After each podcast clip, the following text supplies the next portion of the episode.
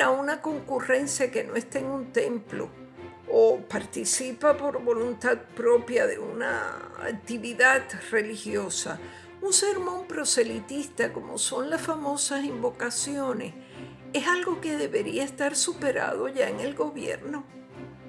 Viene a colación por el caso de una senadora que se negó a ponerse de pie en una invocación que propinaron obligatoriamente en la juramentación de, la nueva legislatura. Siempre me he preguntado por qué hay que entrar por el aro y soportarlo. ¿Por qué obligar a otra gente que acaso tiene otra religión o que no tiene ninguna a rendirle pleitesía casi siempre a un fundamentalista que, que hace un discurso aburrido, banal, lleno de frases hechas y de alabanzas que no vienen a cuento? Entonces se demoniza al que lo rechaza por quedarse sentado y hasta se, se le hace bullying. Hace muchos años que no asisto a actos públicos que lleven aparejado una invocación. Por suerte. Pero recuerdo perfectamente cierta ocasión, hace muchos años, en que me invitaron a una actividad de la Asociación de Empleados del Gobierno de Lela, a ELA, donde me correspondía intervenir hablando de, periodismo.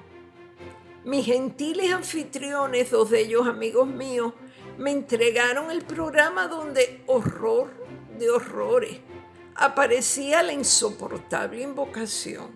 Por lo tanto, les advertí que ni muerta me iba a parar del asiento. Empezó la predicación y por supuesto sentí todas las miradas de reproche clavadas en mi nuca. Es una presión muy fuerte que solo conoce el que se queda sentado mientras allá en el podio el pastor se despacha. Lejos de asumirlo como una cuestión de convicción de la persona que, no quiere, que no, que no quiere participar de ese, de ese evento, aquellos que sí son obedientes y bajan la cabecita, que son todos, muchos de los cuales, dicho sea de paso, son pecadores empedernidos, adúlteros o corruptos, se dedican a rodear de un invisible cerco diabólico al que se queda sentado muy correctamente, pero, pero que expresa que su, su negativa a participar lo cual es un derecho absoluto. En los velorios pasa lo mismo, no se crean. Uno va a un velorio porque estima al difunto o a su familia. A la hora del servicio religioso en la capilla de la funeraria, debería tener la opción de estar presente o quedarse fuera o marcharse.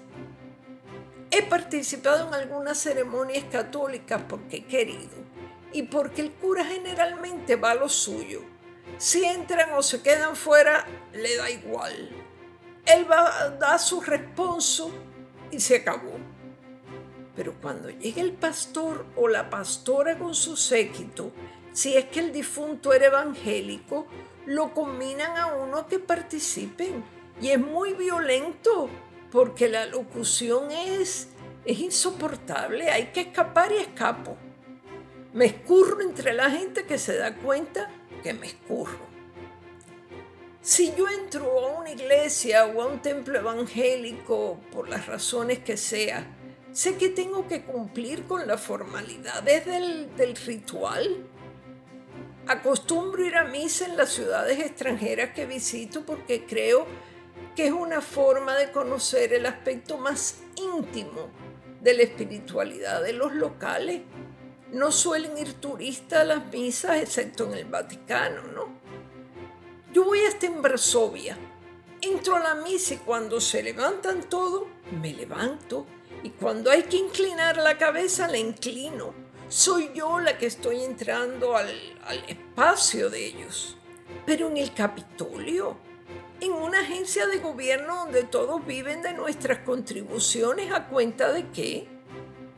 En una ocasión hace como 10 años, recuerdo que estaba haciendo alguna gestión en, el cuartel general de la policía y de pronto empezó a escucharse el ulular de una mujer y unos cánticos por los altavoces como un almuédano llamando a la oración. Creo que escribí sobre, sobre la impresión tan mala que me causó aquel disparate.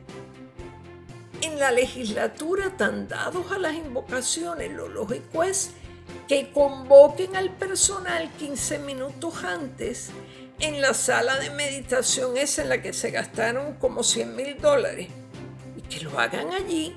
Entonces luego van a trabajar a los hemiciclos.